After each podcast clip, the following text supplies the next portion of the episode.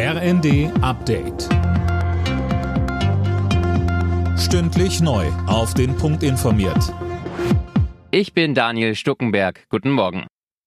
Der jahrelange Streit um Brexit-Regeln für Nordirland ist beigelegt. Die EU und die Regierung in London haben sich auf einen Kompromiss geeinigt, was das sogenannte Nordirland-Protokoll angeht. Die Einigung sieht vor, dass die von Brüssel geforderten Zollauflagen etwas gelockert werden, zum Beispiel für Lebensmittel und Medikamente. Ziel ist, dass die Versorgung in Nordirland genauso ist wie im übrigen Königreich.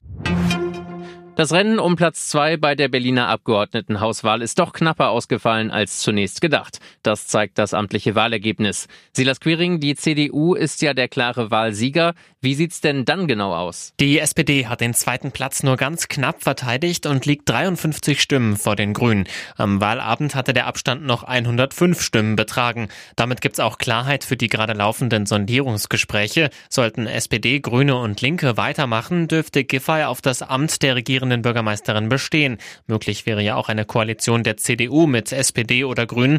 CDU-Spitzenkandidat Wegner will Ende der Woche bekannt geben, mit wem er sich Verhandlungen vorstellen kann.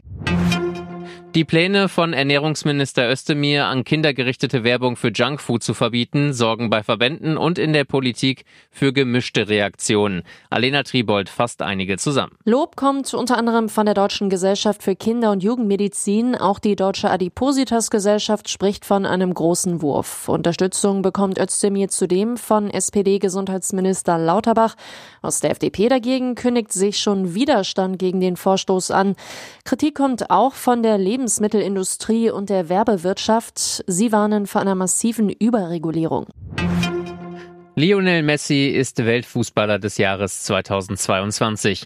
Der Argentinier erhält die Auszeichnung der FIFA zum siebten Mal. Beste Fußballerin wurde die Spanierin Alexia Putellas. Die brasilianische Fußballlegende Pelé erhielt posthum einen Ehrenpreis des Fußballweltverbandes. Alle Nachrichten auf rnd.de